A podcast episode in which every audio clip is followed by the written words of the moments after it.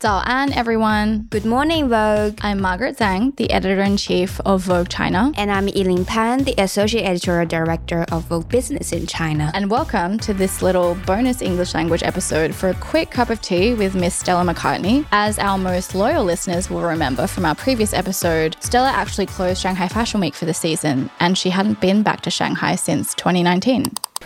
So this time around, we saw Chinese consumers very exciting about her return at the show. The internet was pretty much active about commentaries on Chinese model Pei Bei returning to the runway to open Stella McCartney's show and also the game of musical chairs that closed the show. But Margaret, I think it's worth breaking down for our English-speaking listeners on why international brands and designers go to all this trouble of putting on extravagant shows in China at all. Yeah, that's a good point. So as all of our listeners know, you know, there's the regular fashion weeks New York, London, Milan, Paris, and then, of course, Shanghai. But the brands will usually do their original show where they're debuting collection for the first time in their kind of home turf city, right? And so pre COVID, it was really a more occasional occurrence. And it was mostly the biggest luxury brands, your Chanel's, Dior's, Louis Vuitton's, who found it super effective as a sales conversion tool to repeat one of their shows for their clients who might not have been able to make it to, let's say, Paris for the original Fashion Week show, right? So they would have these big, extravagant, immersive experiences, days long, in a destination city. They've done Chengdu, they've done Shanghai, they've done Beijing, and then COVID happened. Right. COVID definitely changed the rule of game in China for luxury brands in general because during the pandemic, there was a pause on any kinds of events and it became very important for brands to find the way to gather attention from consumers who could get a great cut through in a really crowded social media ecosystem. And most of the time, the brands with the biggest celebrities won. And a lot of the VIP customers engagement kind of went behind closed doors, more of a one to one rather than a one to many approach. But this year, now that it's all opened back up again, as these brands are kind of scrambling to reconnect with their broader consumer base on a storytelling level, they're also having to continually one up each other on these quote unquote money can't buy brand immersion experiences for their VIP customers. So as a result, you kind of see the brands fall into some very clear categories, right? So the first category I would call just the big brands as far as scale, as far as name recognition. You know, we just had a Chanel cruise reshow extravaganza in Shenzhen with days of programming for their VIPs and media from all over the country. And these are the houses with heritage and scale that is very difficult to compete with, right? Then you have the second category of the kind of craft legacy brands. Uh, by craft, I mean craftsmanship. And this is mostly the Italians, as it happens, that kind of made in Italia halo effect that we were talking about on our Milan Fashion Week episode with Francesca Ragazzi. Now, these brands have been consistently storytelling in the market for longer, for several decades, and they don't really need to do the flashy lights, huge show, fly everybody in. And not to say that they don't do activations. Could they be more culturally relevant locally? Yes. That's also not to say that they're old school. You know, a lot of them, like your Bottegas, definitely have really fresh creative directors who are connecting with a younger audience. Maximilian, I would say, is the same at Ferragamo. But then there's also the brands like the Zegnas and the Brunello Cucinellis that, you know, they have very consistent craft messaging. And so it's not so necessary for their creative director to be in market directly interfacing with the consumer. The third category I would say are the cult brands. So that's your Rick Owens, the brands that Glenn Martens is involved in with Y Project, like Diesel. I would say Maison Margiela is a cult brand. The Row, I would call a cult brand. And Phoebe Philo, even though she launched two minutes ago, is definitely a cult brand. These guys all have diehard fans who are just going to show up for them no matter what, right? They're dressed head to toe. They're season after season, they're going to continue to buy. And so it's not as necessary for these designers to show up in market. Actually, sometimes with those cult brands, it's better for them to remain somewhat enigmatic to kind of not shatter that God status illusion. in some ways, I would actually say Raf Simons in his own brand was also a cult status brand. And then the final category, which is what we're talking about today, are the kind of niche contemporary brands. Now, these niche contemporary brands are not necessarily quote unquote niche in scale internationally. When we say niche, we're just referring to China niche, given that it's such a big market and there's so much going on. So I would say Acne Studios is a niche brand considered a niche brand in China, Jill Sander, and then, of course, Stella McCartney, who we're talking about today. You know, these brands are founded over the past few decades. They do have to work a lot harder to cut through because they're, first of all, not at that scale, but then they're also not that cult status yet because of kind of later entry to the market, less market recognition. And so when you have a kind of quote unquote celebrity designer or somebody at the helm of the brand with a very public facing, high profile like Stella, then that's probably your path of least resistance to have a more effective way of building a very personal connection with your consumer. So I hope that gives our listeners more context.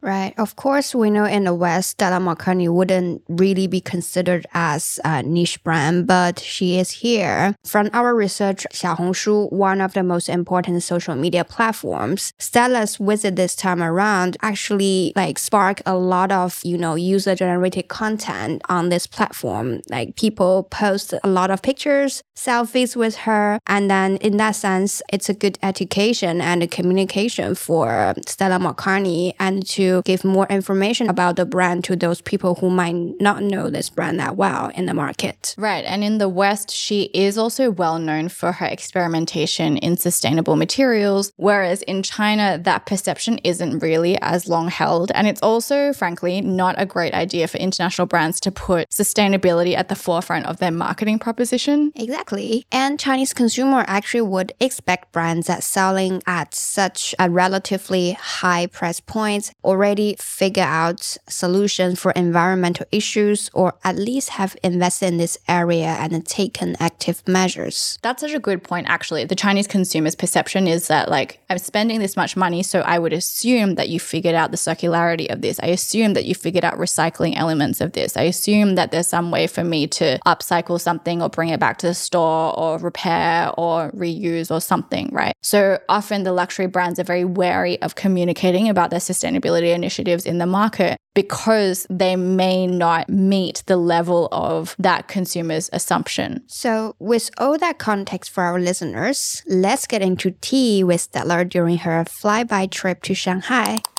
When was the last time you were here? Shanghai, I think about five years ago. And how has this trip been different? I mean, I've been sort of saying to people that I have a friend that lives in Hong Kong who came and she hadn't been here since before the pandemic. And I was like, is it me? Or does it feel like it's really grown? And she said, no, it feels like it's really grown. Like there's more lights, more, you know, but I don't know if that's just me not having been here. So I don't know. It feels bigger. Mm-hmm. feels like more than ever we need to talk about the environment. This is true. There's definitely a lot more youth culture mm-hmm. kind of exploding and well, it's much good. more visible, which is yeah. good. I probably haven't been here long enough to get in with the youth. Yeah. so I need to, you'll have to show me that later. I'm very into coming to see the youth culture. I just did a talk at the university actually with some of the fashion students, and I'd also done that many years ago, and there were a lot more interest in the subject matter. So that's encouraging. So we were saying with our American Vogue colleagues this morning, who also came to Shanghai Fashion Week and experienced a lot of the designers in the showrooms for the first time, that it seems like for Chinese designers, sustainability is a lot more ingrained in the manufacturing culture, and it's more of a common practice rather than something that's a branded or a marketing thing. But I'd be curious to hear your perspective since this is the first time you've been here in a minute. Yeah, I mean, I think that that's for me, it's a given that any young designer, no matter where you're from, it should be just part and parcel of your ways of working. So I think both here and all around the world, I think the next generation of fashion business and fashion creators have got to build this into their business plan from day one. Mm-hmm. I think it's easier to do it, obviously, when you're just starting out because mm-hmm. you don't have to scale up and you don't have to really ask some of the more serious questions that I'm hoping I'm going to try and provide information to to young people. Like that's why we have our Stella's um, sustainable market here is to really try and give the next generation of creators and business people a kind of solution driven conversation. So I do think it's definitely in every conversation now in most areas of industry. It's just whether people can truly adopt it. And I think a lot of that comes down to if you really care. I think mm-hmm. at the end of the day, even the businesses now that are greenwashing or that are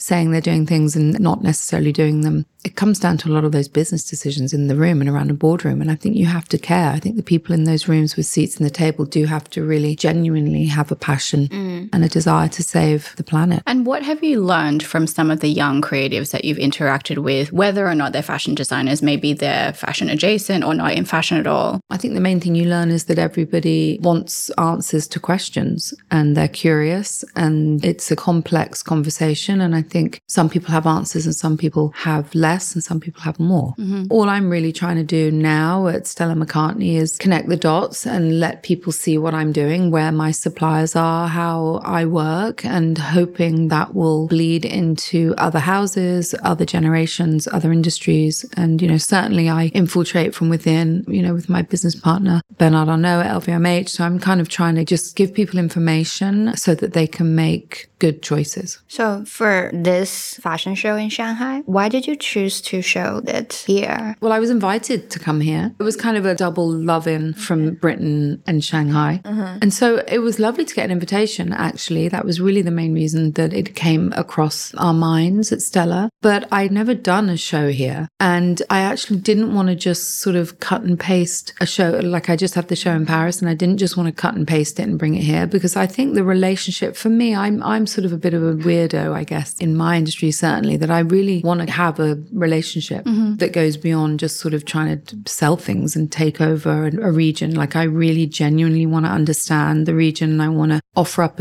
something that I haven't offered up elsewhere. So I showed a, a spring collection that I'd never shown on a runway before. Mm. And we um, worked on it in a different way and tried to kind of just present it in a way in which it had never been seen before. So which is quite refreshing because I feel like there are a lot of big brands who come and do a replica show. What they already showed in Paris or Milan previously, they do come and copy paste here. And I think just because our Chinese audience is such an online, tech savvy, very plugged in community mm. who are very curious, it's kind of frustrating for them when they're kind of seeing the same thing over again. So I thought that was quite refreshing. Yeah. How did you feel about the reaction to the show or, you know, the vibe in the room? How did it feel different to some of the shows you've done elsewhere? Well, we had this interactive aspect, which was the musical chairs at the end and then the live music, which we don't do at shows normally either. And I think that felt like fun, you know, and I think that you definitely want to have fun, when, especially when you're talking about, well, fashion should be fun. But I think that my sort of slant and my take on, on fashion is comes with a serious kind of side to it. So I just really wanted to have that kind of interactive bit at the end. And it was so sweet because all of the girls, when we did rehearsals, they like didn't really know what to do. And they were kind of offering their seat to the other girl. And we were like, no, that's not, that's not how you do musical chairs. You have to be fierce and you have to win. And they were very, very sweet. And even at the end, as you saw the two models that kind of came head to head, like offered it to each other, it was very sweet. It was a lovely, reflective kind of kindness of your culture.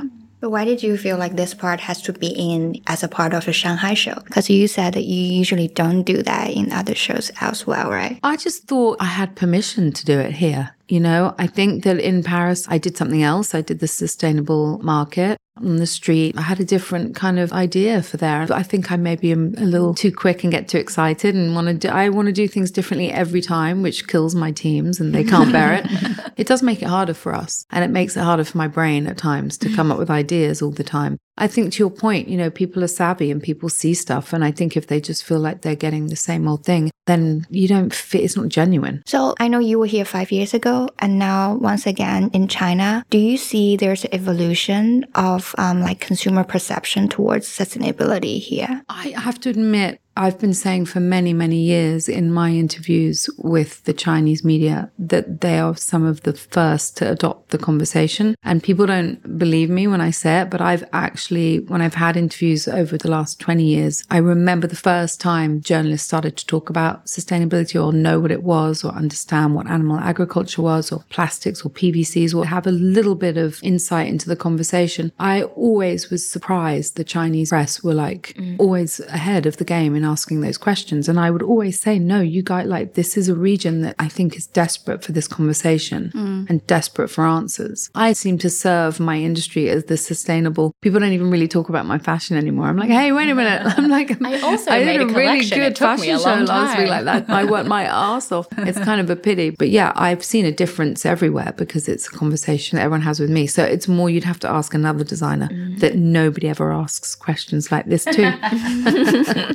I always say to people when they're interviewing me, I'm like, what what do you what questions do you ask other fashion designers? Like really, other than like, oh, I saw that there was like a, a silhouette, or like, oh, your mum inspired those shoes. like beyond that, I'm always like, what on earth do other designers talk about other than create? This is great? a good point. For us, it's also like responsibility, to your point, of asking designers and houses those hard questions, Yeah. right? Around responsibility. Mm-hmm. Yeah. no, I know. I would be scared. It takes a ballsy journalist. But, you know, we all know the ballsy journalists. Mm-hmm. We all know the ones that are going to ask us those hard questions. And they're always the ones that are held in highest regard. That's true. I mean, if you were to give some advice to our Chinese audience and our listeners on how they, as consumers, can really use their consumption choices and the power of their purchase in a way, or even in their everyday lives, to make the greatest impact from your perspective, what are some pointers that you would give to them? Well, don't buy animal agriculture. You know, at the end of the day, billions and billions of animals are being killed, mm-hmm. whether you like them or not. But they are being killed for the predominant sort of baseline of the fashion industry and sales. That's kind of what is sold mm-hmm. is animal skins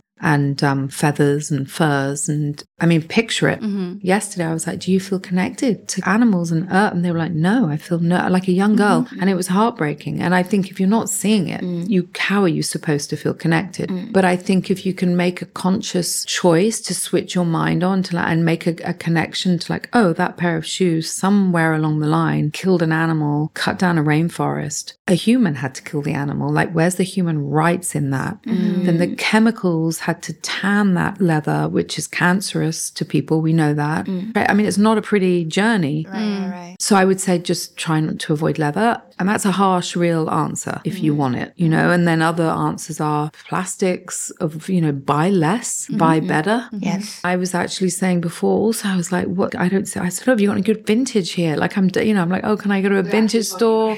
Because you're sort of obviously cool and young and you're in, in on it. you're in, I'm glad I asked you. But the person I asked was like, oh, no, we don't do that. Our culture doesn't like anything secondhand. We, ju-, you know, and I get it because That's there what are my mom of, would say. yeah. So I was obviously hanging out with your mother. Well, there's, there's definitely like a thing of, oh, it's somebody else's Yeah, thing. I know. So, but I think that's not just in China. I mean, I've got many friends in America like, oh, I don't wear secondhand clothes. They'll, uh, they'll buy vintage furniture because Yeah. it's like Eames or Ponti or, you know, Mm-hmm. it feels expensive, Mm. but they won't buy. I don't know. I think it's just, that's just downright ignorance and just stupidity. I mean, so I would say get down with the kids or you're all, you are all kids listening to this. Mm-hmm. Find those vintage stores. We'll give you a list later on Yeah, today. perfect. We would like to encourage you to go there. If not, create your own freaking vintage community. yeah. Mm. Swap, Swap, clothes, yeah. you know, rent. Like, you know, for me, I believe in that. And here I am sitting, selling things in the door, you know, in the rooms next door. But I believe if I don't create something in my industry to show my contemporaries that you can have a business model around this, then I kind of have to keep doing that, you know? Mm-hmm. And I think that is a conversation too. You have to, you can't, I think there's kind of this guilty edge between saving the planet and making money. Mm-hmm. I feel that even, mm-hmm. but I think there really does have to come a time where it's like, this is the shit that needs to make the money and all the other stuff needs mm. to start dropping. Right. So on that, I'm still dig- digesting one of the things that you said earlier. You're saying like maintaining a sustainable business at the beginning is easy, mm-hmm. but as scales up, there are gonna be like a lot of challenges, and you have the solutions. Well, I say that, and to be mm. honest, upon reflection, it's not. I think I mean more like the only reason I have this business is in the way I do is because I started from day one and I scaled mm-hmm. up, so it mm-hmm. is doable. In fact, it's easier. So I take it back. It's actually easier than being one of these big houses and trying to kind of backpedal. Mm-hmm. You know, I think if you start clean, you can stay clean, and I'm the perfect example of that. It needs to come from within. You can't just be like, oh, everyone's sustainable now, so I'm going to do sustainable because halfway down that road, you're going to be set a set of challenges where somebody says to you, it's cheaper to use real leather mm. than non leather. Mm. Mm. you know, if you get to a certain scale and they're like, we need to sell bags Mm. and we need to take a profit margin, you're going to go down there if you don't have a core Conviction, belief yeah. system. You know, like I've had CEOs in the past say, why can't we make leather bags? Mm-hmm. I swear to God, even to me. Yeah. And I'm like, well, you're fired. How embarrassing. Um, You read the I room do- wrong. wow. I do really take on your point about a connection to what you're actually trying to protect. How do you actually take any responsibility or action if you don't have that emotional connection with, let's say, animals, even ocean landscape? And, you know, in some of the landlocked cities that, you know, even for London, even though there's Yeah. a river, my friends who don't really go out of New York is such a different experience to say I grew up kind of back and forth between here and Sydney in Australia where you're just in nature all the time. And so you see more directly the impact of trash, landfill, um, impact on animal environment from, you know, material resources through fashion industry, other mining, whatever, right? And so it's much easier for you to take on that responsibility because you can visualize it. I feel like we're such visual creatures. So I think that's so Well, important. that's where the politicians, it's their responsibility. And I mean, at the end of all of these conversations, policy needs to change. Mm-hmm. It's, you know, there's a certain amount of responsibility that is the, um, is the customers. And that is, that drives a lot. Like I'm always saying to people, you need to like just not buy it because that's the only way to force people at the mm-hmm. top of businesses to not make it. If you're not mm-hmm. buying it, they're not going to make it. But at the same time, politicians need to change laws. They need to set some laws mm-hmm. in place. I mean, currently there's none. Mm-hmm. And they also need to incentivize people like me. You mm-hmm. know, I'm not incentivized. I take all of the cost of doing everything that I do on the chin. It costs me a lot to work this way. And, you know, everything we develop, all the innovations, the, all the people we work with, the young scientists create regenerative cotton in Turkey with Sokas. I pay for that. Like I, I pay for those schemes. And really, I should be paid to do those schemes. Like you need to incentivize businesses to work this way. But I mean, you know, anyone listening, ask questions, write letters to brands and say, where did you get that snake leather? Like, where is that crocodile bag? Like, I think ask questions because I think then people have to be accountable to. Mm. yeah, for yes. sure. Yeah. I think for younger generations, they're only just starting to come around to questioning where everything Yeah. has come from. Somebody came to me and they were like, I love at Stella McCartney. I love that I can come to you and I know you've answered all the questions I would normally have to ask another brand. Mm-hmm, mm-hmm. And that really hit me hard because I was like, yeah, I really like when you go in there, it's a luxury product. It's made as beautifully. It's, you know, as well sourced. Well, it's better sourced, but it will last you as long. I think it's as well designed, if not better, if I may say. So I've done all that, but then I've done a whole host of other ticks in boxes that no other brand will do. So I think it's also the responsibility of us as media. Mm-hmm. We need to Yeah.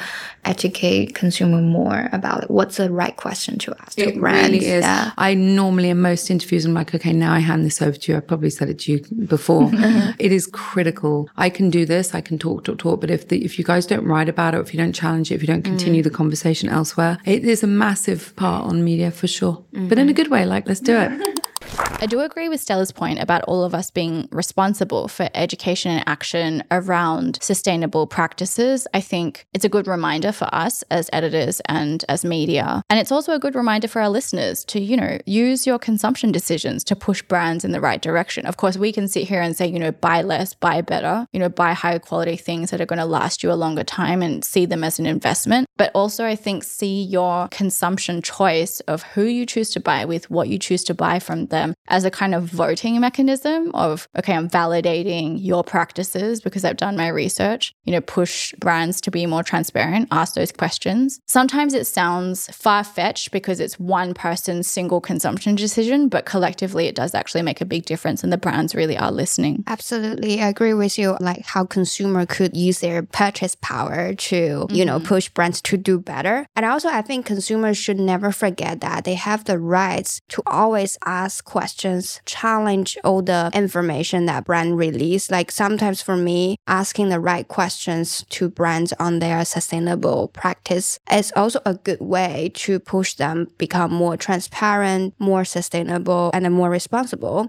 And aside from that, I also think it's important to be very specific when we as a media talk about sustainability. As Stella mentioned, there's so much greenwashing and it's really hard to tell the difference between what is marketing and what is really making an impact. And Stella's approach is obviously more animal welfare centric and focused on what she sees as a super unsustainable leather industry. But of course, there's also the camp on the other side of that fence who looks at vegan leathers or leather substitutes that are often made from polyvinyl chloride, so PVC, or polyurethane, which are derived from fossil fuels and are very difficult to break down once they inevitably end up in landfill. That said, there's just so many different ways to approach sustainability in fashion, which is why your point, Yiling, about being so specific of in each sustainability conversation, what exactly are you talking about? You know, even when we look at the UN SDGs, the Sustainability Development Goals, and we found today that there are actually 17, not 16, but those are 17 very different frameworks through which you can look at progress, right? And most of them are not actually about green textiles or what something is made of. It's not even all about carbon emissions. A lot of it has actually to do with human capital, local supply chains, even culture preservation, more focused on social sustainability. But at the same time, none of them could exist without the others. You know, you can't kind of only focus on one. So, I mean, we can't get through all of that today.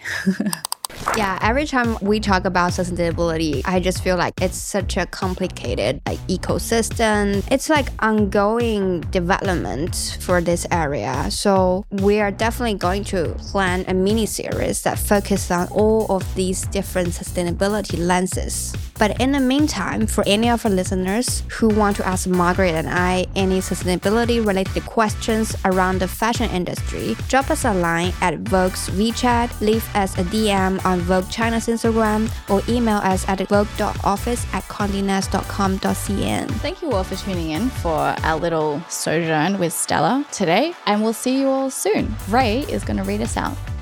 This episode of Good Morning Vogue is produced by Raymond Fu. Our creative producers are Audrey Siegel and Sienna Guo. It was edited by Chinese Si, and the music was produced by Lexi Liu.